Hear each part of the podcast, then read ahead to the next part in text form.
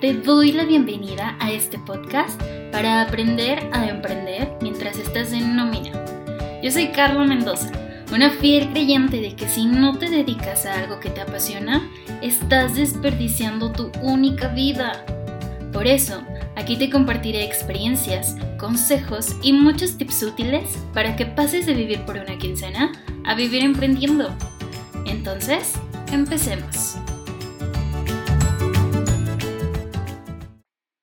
Hola, te doy la bienvenida a este episodio número 16, si no me equivoco, del podcast. Em, el día de hoy de lo que te quiero hablar es de esta frase que es súper común de dime con quién andas y te diré quién eres. Lo que hoy te quiero decir en este episodio es que soy súper mega fiel creyente de que esa frase es real. Y te voy a decir por qué. Si de algo estoy convencida es que cada uno de nosotros atrae las personas o las, las relaciones, las situaciones que vibran con lo que nosotros estamos proyectando al mundo.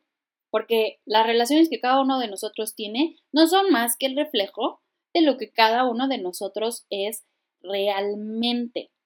Porque esas relaciones cercanas regularmente son las personas con las que tenemos más cosas en común, como creencias, ideologías, ocupaciones, este, no sé, actividades, estilos de vida, incluso rasgos físicos.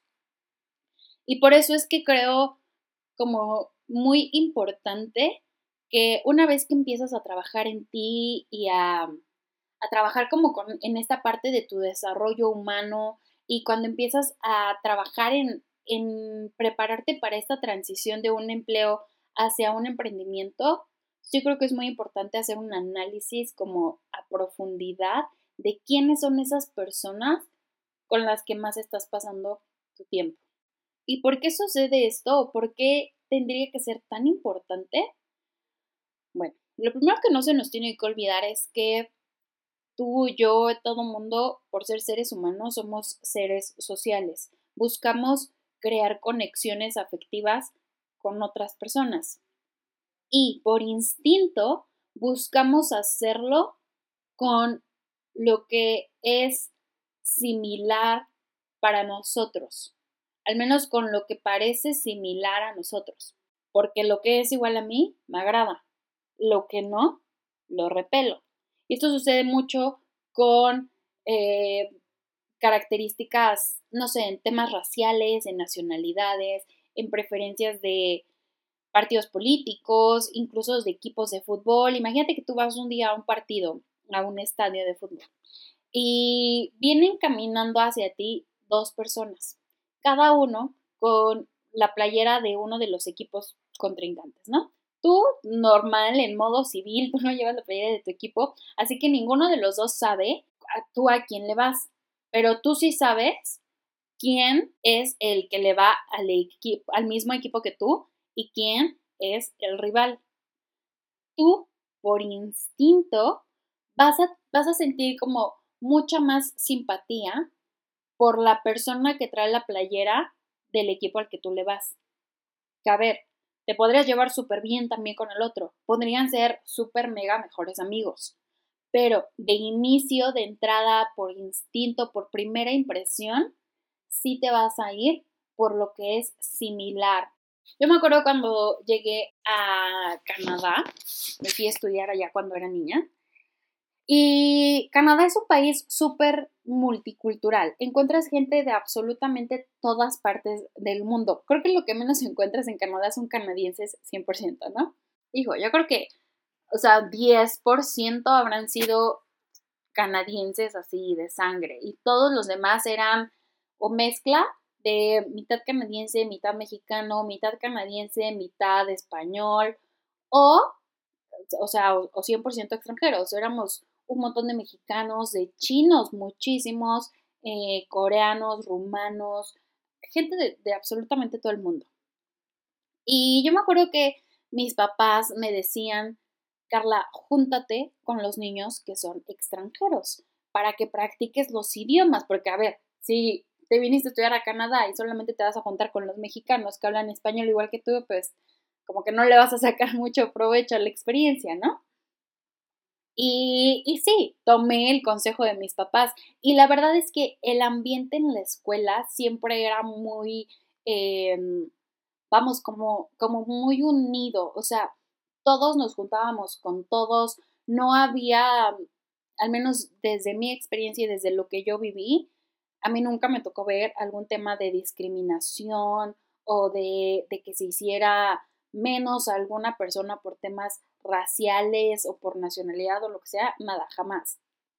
Todos éramos iguales y todos nos juntábamos con todos, pero claro que sí había como ciertos, como grupitos, o sea, yo, mexicana, católica, tenía mi novio de la secundaria que era iraní, musulmán, pero aparte yo tenía mi grupo de amigos que eran como los latinos, que sí éramos los mexicanos, los colombianos, los venezolanos, no sé qué, y él tenía su grupo de amigos de árabes, que eran los iraníes, pero los egipcios, pero los iraquíes, pero los de Marruecos, y, y, claro que funcionaba porque él y yo podíamos convivir perfectamente aunque tuviéramos nacionalidades y religiones distintas, pero sí hay un tema de que a veces buscas similitudes, de que a veces sí buscaba hablar con alguien o sea, número uno, en mi lengua materna, en español, y que, que sí buscaba esa, mm, como esa parte de, de, escuchar a personas con ideologías similares a la mía, de escuchar costumbres similares a la, a la, mía, e incluso de ir a casa de un amigo o de una amiga y probar comida que es muy similar a los sabores que, comemos aquí en México o que, mi mamá cocinaba en casa, que no sucedía cuando comía con mi novio o cuando comía con mis amigas de otras nacionalidades, porque, claro, los sabores que tenemos en México son muy distintos a los sabores que tenía mi novio iraní, por ejemplo. O sea, a donde quiero llegar con este ejemplo no es a, a contarte mi historia de amor, es a a decirte que lo contrario, o sea, lo que es diferente en nosotros, nos espanta de inicio, nos espanta de primera impresión. Y luego puede que nos llegue a gustar o no, que nos adaptemos o no, pero sí nos va a espantar esa, eh, como esa primera impresión de notar que hay algo que se está saliendo del molde, que hay algo que no concuerda con la fracción del mundo que nosotros conocemos. Y esto va a suceder igualito cuando tú alces la mano frente al mundo y digas, oigan, familia, amigos, pareja, todo mundo, fíjense que voy a dejar mi empleo para emprender. Si te desenvuelves ya en un ambiente de emprendedores, o sea, si ya tienes amigos emprendedores y a lo mejor vienes de una familia de emprendedores, la transición va a ser mucho más sencilla porque claro que esas personas cercanas van a entender tu decisión e incluso la van a apoyar. Pero si no es así, si te toca estar en un círculo en donde la gente te diga, híjole, no, ¿cómo crees? ¿Cómo se te ocurre? Estás loco, te estás equivocando, vas a fracasar, puede que te hagan dudar. Y a ver, no es necesariamente porque esa gente lo haga con una mala intención. Simplemente o sea, de acuerdo a la, a la manera en la que ellos ven la vida, te estás saliendo del molde. Estás empezando a hacer, a hablar, a parecer distinto. Y acuérdate que lo distinto espanta. Y sí, llegará un momento en el que tal vez entiendan tu punto, se adapten y que incluso estén de acuerdo y te apoyen. Pero de inicio, de primera impresión por instinto, lo que van a hacer es rechazar tu idea, invalidarla, o sea, buscar desmotivarte para que sigas en el mismo camino que ellos y para que te sigas pareciendo, para que no seas distinto. Y esto es una reacción inconsciente, o sea, tu amigo o el compañero de trabajo que te está diciendo que estás loco por querer hacer lo que quieres hacer, no lo está haciendo de forma consciente, no, no, no necesariamente lo está haciendo de mala onda, es una respuesta inconsciente pero va a suceder. Cuando yo decidí emprender, hubo como dos grandes como dos grandes grupos en los que clasificaría todas las opiniones que yo recibí, ¿no? Por un lado estaba la opinión de compañeros de trabajo, de, de ex compañeros de la universidad, de gente que estaba como en ese medio de, del trabajo de oficina, del empleo como yo lo tenía y así, que me decían, Carla, ¿cómo crees? ¿Estás loca? ¿Cómo se te ocurre? Te vas a quedar sin nada, eso es muy riesgoso, vas a echar a perder tu vida, tu carrera, tus años de experiencia, bla, bla, bla, bla. Por otro lado, tuve la opinión de mi familia. Yo vengo de una familia de emprendedores. Para cuando yo decidí renunciar y emprender, yo creo que incluso mis papás ya habían hecho como esta transición de emprendedores a empresarios, ya tenían como varios negocios y así. Y con ellos fue totalmente distinto, o sea, al contrario, mis papás intentaban como por todos los medios de convencerme y de hacerme ver que yo estaba perdiendo mi tiempo, mi energía y casi que mis mejores años, mis años más productivos en un empleo. Entonces, cuando yo les dije, ¿saben qué? Sí, voy a renunciar y voy a emprender, o sea, mis papás me apoyaron incondicionalmente. A lo que voy es, imagínate qué sería Carla Mendoza hoy en día si esas personas que un día me dijeron, vas a fracasar, ¿cómo crees? ¿Cómo se te ocurre? A nadie le va bien, estás loca, no vas a poder, no vas a ser capaz, te hace falta un montón, bla, bla, bla. Hoy en día siguieran siendo parte de mi círculo de personas más cercano. O sea, ni siquiera estaría haciendo este podcast. Tú no estarías escuchándome. Esto, nada de esto existiría. Porque el miedo es contagioso. Y porque algo que no se nos tiene que olvidar es que las personas siempre te van a hablar desde sus propias limitaciones, no desde las tuyas. Que alguien te diga que eso es muy peligroso es totalmente válido, pero ¿para quién? O sea, es válido para esa persona. Esa persona ve un montón de peligros y tal vez yo también, pero igual y me aviento. Cada uno de nosotros tiene realidades distintas. No puedes ir por la vida comprándote las opiniones o los consejos de otras personas cuando no son personas que te estén ayudando a construir. Y puede que en este momento te estés preguntando como de, ¿cómo que no son personas que me ayudan a construir si son mis amigos de toda la vida?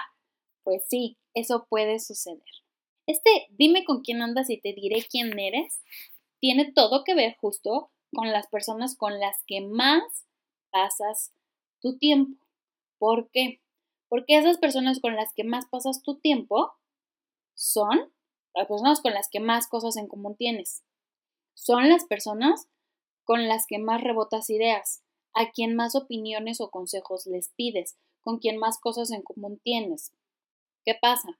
Que yo puedo llegar a mi casa y decir todos los días, híjole, te juro por todo lo que tú quieras que yo no quiero ser pato. El problema es que todos los días me junto con patos. O sea, todos los días como con patos, salgo a caminar con patos, me voy a hacer ejercicio con patos. Em, eventualmente voy a terminar caminando, comiendo, hablando, parándome como pato. Y quiera o no, me voy a convertir en uno de ellos.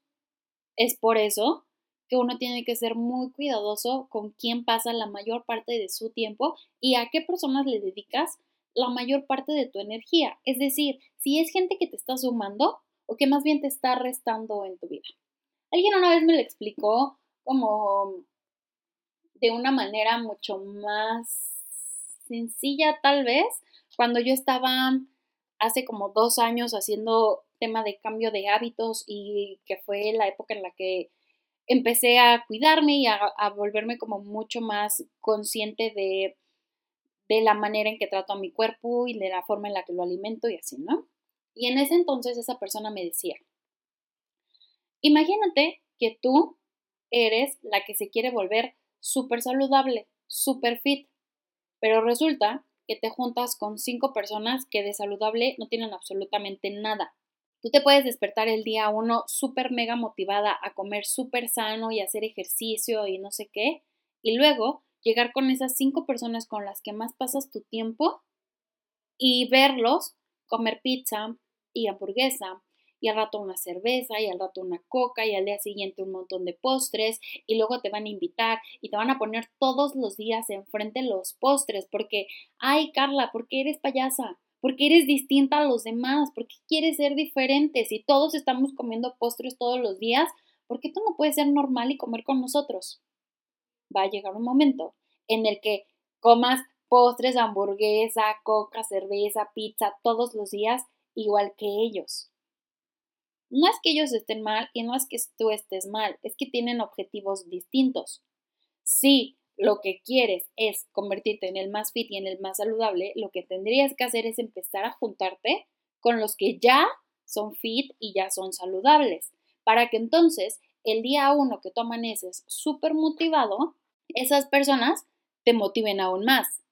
Esas personas te digan, ah, sí, quieres ser saludable, vente, vente a entrenar conmigo, vamos a correr, vamos al gimnasio, vamos a ponernos un video, mira, te paso una receta super healthy, mira, yo compro estas marcas de, de comida, no sé, te van a compartir de su experiencia y eso te va a motivar, porque ellos ya han construido algo que tú apenas estás empezando a construir y vas a aprender un montón de ellos.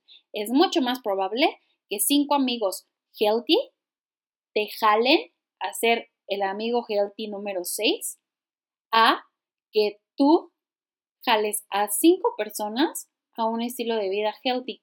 Es imposible que tú cambies a la gente. Por eso lo que quiero que te lleves de este episodio es que el cambiar de un empleo hacia un emprendimiento no solamente es un cambio de actividad económica, es un cambio de vida. Va a haber muchas personas que tal vez ya no encajen en tu nueva vida y te va a tocar salir, socializar, hacer networking, conocer gente nueva que sí esté en el camino que tú quieres transitar.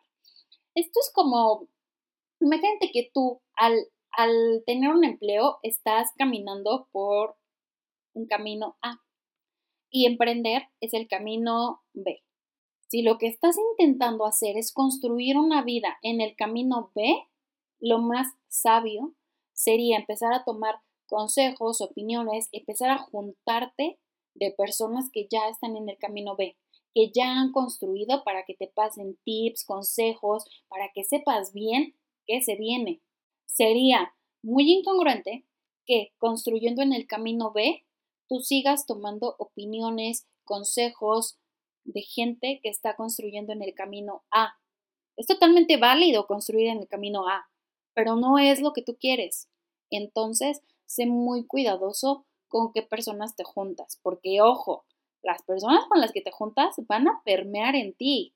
O sea, vas a adoptar hábitos, formas de hablar, ideologías, creencias, incluso limitantes. Cuida muy bien de quién tomas opiniones y recuerda muy bien esto. Siempre que llegues a un lugar, júntate con la persona más brillante del lugar.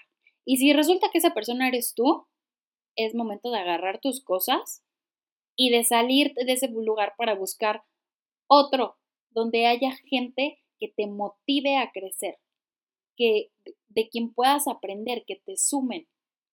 Así que empieza a hacer conciencia de este punto. Ahora, ojo, no se trata necesariamente de que lleves todo esto al extremo. Se trata de que seas muy crítico y de que analices muy bien de quién sí me quiero rodear y de quién no. Quién sí me está sumando en este momento en la vida y quién más bien me está restando. Y quién, aunque no me sume tanto, sí quiero seguir teniendo en mi vida. Y quién definitivamente no. Y quién es un definitivamente no, vámonos. Adiós, vas a encontrar gente en el camino, harás nuevas amistades, no pasa nada. Y esa gente que no te suma tanto, pero que igual quieres mantener en tu camino, se vale. Pero entonces, que no sean las personas con las que más pasas tu tiempo, porque te van a impregnar de sus creencias. Júntate con gente que te haga crecer. Espero que te lleves un montón de información de este podcast. Te mando muchos besos y nos vemos en el siguiente episodio. Adiós.